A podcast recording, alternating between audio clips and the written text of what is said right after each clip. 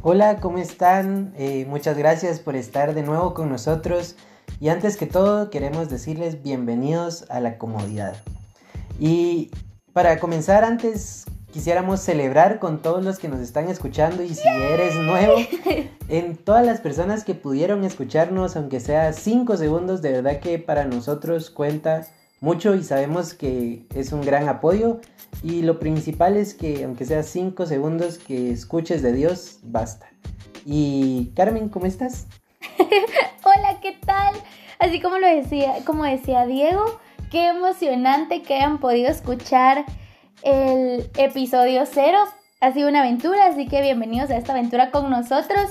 Y queríamos preguntarles o contarles de un Jesús sin preferencias. Pero iniciar con esto. Jesús no viene por alguien normal, sino por alguien disruptivo. Diego, ¿qué sabes sobre eso y qué nos puedes contar? Chan, chan, chan. pues la verdad que cuando nos ponemos a pensar en las palabras normal y disruptivo, vemos que tal vez normal es alguien que va con la corriente, alguien que sigue una manera de vivir, alguien que se basa tal vez por muchas maneras de cómo vive la gente y si le parece cómoda y conocida, pues esa la sigue. Pues y la palabra disruptivo eh, para mí siento que es totalmente lo contrario. Es cuando nosotros queremos nadar en contra de la corriente, en contra de todas las las ideas, los pensamientos, pero siempre y cuando sean nadar en contra para ir cerca de los pensamientos e ideas de Dios. Y creo que es una manera disruptiva de una forma buena, en la cual nosotros vamos en contra de todo lo la corriente que lastimosamente en la actualidad lo bueno es malo y lo perdón, lo malo es bueno y lo bueno es malo. Entonces como que cuando nosotros nos mentalizamos que queremos ser diferentes, a la manera de vivir de Jesús, creo que es donde entramos en un modo disruptivo. Y pues eh, a mí me pasó más o menos de esa manera.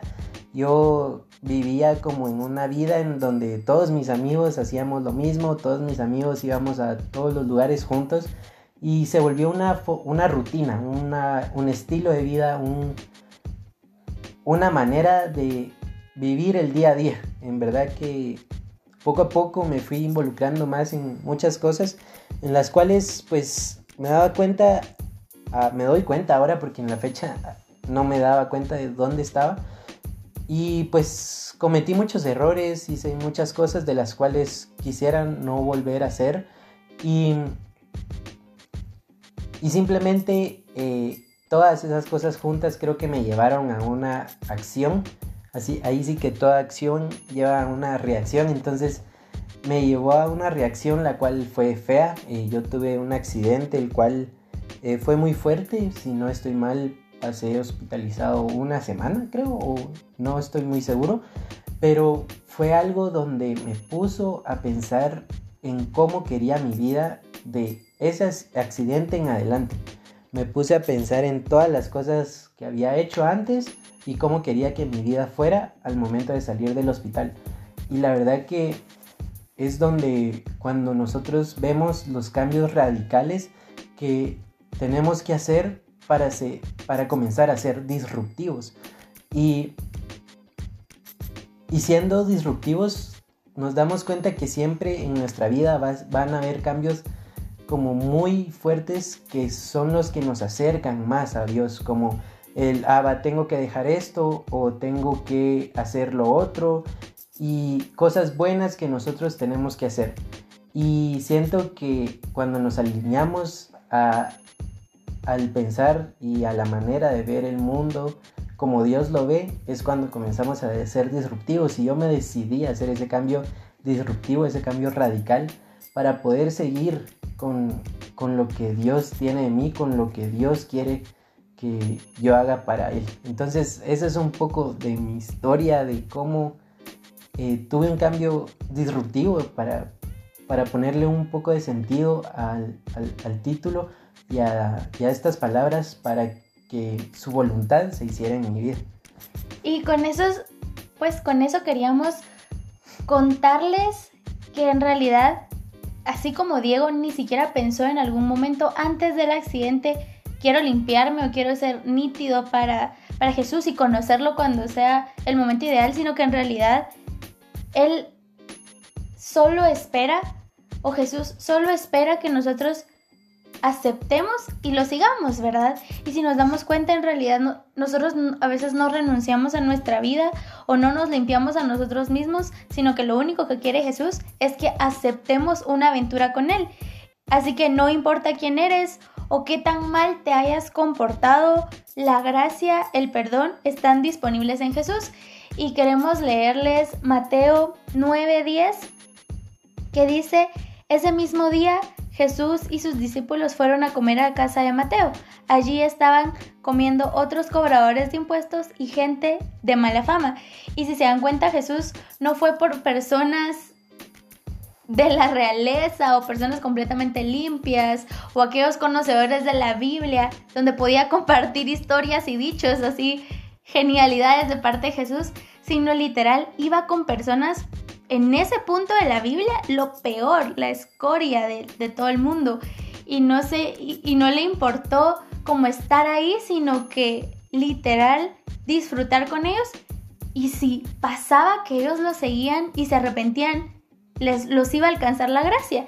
Entonces, queremos recordarles que si en algún momento has pensado en no ser como un cobrador de impuestos o tener esa línea delgada que hay entre ya soy ideal para Jesús o lo que fuera, corremos el riesgo de perder el verdadero mensaje de Jesús, que es que Él nos llena de su gracia y de su amor y que Él no vino acá por gente perfecta o gente saludable o gente que supiera todo de Él, sino que en realidad corazones que estuvieran dispuestos a tener lo que él quería compartirnos, ¿verdad? Estar dispuestos a aprender de lo que él quería hablar, estar dispuestos a disfrutar de lo que él quisiera hacer, ¿verdad?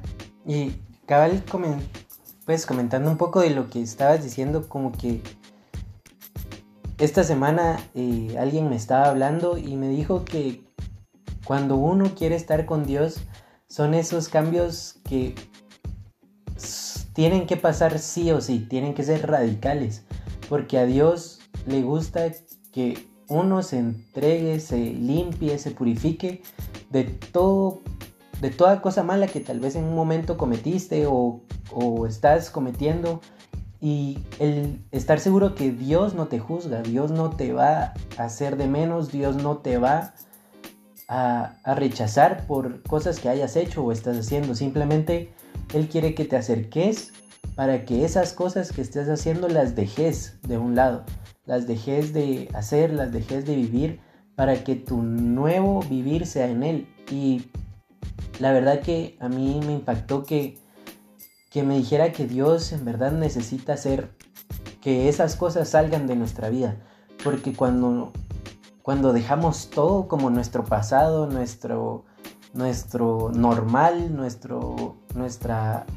Eh, como comodidad, como rutina, es donde comenzamos a ser disruptivos para Dios, porque en este mundo pues vamos a luchar por cosas que tal vez eh, un montón de gente eh, pues piensa, pero nosotros pensamos en, en qué pensaría Dios de esta situación y por medio de esos pensamientos es cuando nos alineamos a su voluntad y, y creo que para, para seguirlos tenemos que ser disruptivos queriendo cambiar cosas de nosotros mismos. Comenzando, ahí sí como dicen, eh, por nosotros, el cambio empieza en nosotros, siendo disruptivos al alinear la forma de vida de Jesús. Y eso significa seguir a Jesús, estar dispuestos a abandonar Ahí sí que nuestra comodidad y nuestra forma de ver las cosas en tal de aventurarnos a algo desconocido, pero sabemos que es algo pleno y es para la eternidad. Entonces, eso es el mensaje de Jesús. En Él no hay preferencias, en Él no, no hay favoritismo, en Él no espera que seamos los idóneos, en Él no espera que seamos unos angelitos que puedan llegar con Él, sino que en realidad Él espera corazones genuinos y disruptivos para lo que estamos viviendo ahora. Creo que la actualidad nos está pidiendo que seamos como el mundo, pero Jesús nos manda a ser como Él, de una forma disruptiva, a ser como Él nos ha dejado en su Biblia. Y solo recordar que a veces podemos ser esos cobradores de impuestos que necesitan de Jesús. Sí, y ya para terminar el tema, pues solo dejarles en su corazón y en su mente que puedan pensar si alguna vez se han sentido inmerecedores de la gracia y el amor de Dios. De verdad que en mi caso yo sí me he sentido muchas veces inmerecedor de, y de la gracia y del amor, pero me hablaban de que Dios es alguien que siempre tiene las puertas abiertas, que siempre tiene los brazos abiertos para recibirte. La cosa es que nosotros abramos nuestro corazón completamente a Él para dejar todo lo que estamos haciendo y volvernos al corazón de Él para que lo amemos únicamente a Él, podamos hacer lo que a Él le gusta y alejarnos de todo el pecado, de todas las cosas malas que Él no le gustan, ¿verdad? Y siento que en mi parte, pues muchas veces me, alejé de Dios pensando por el pensamiento de que yo no merecía su misericordia y amor y creo que es algo que, que, solo el enemigo quiere hacernos pensar, pero Dios te dice todo lo contrario, que Él te ama y que Él te acepta y para que sigas su camino y dejes todos tus errores, pecados atrás. Entonces, eso es el episodio 1 de esta nueva temporada. Y más que todo recordarles que somos Carmen y Diego. Y es un gusto siempre tenerlos aquí. Adiós. Adiós.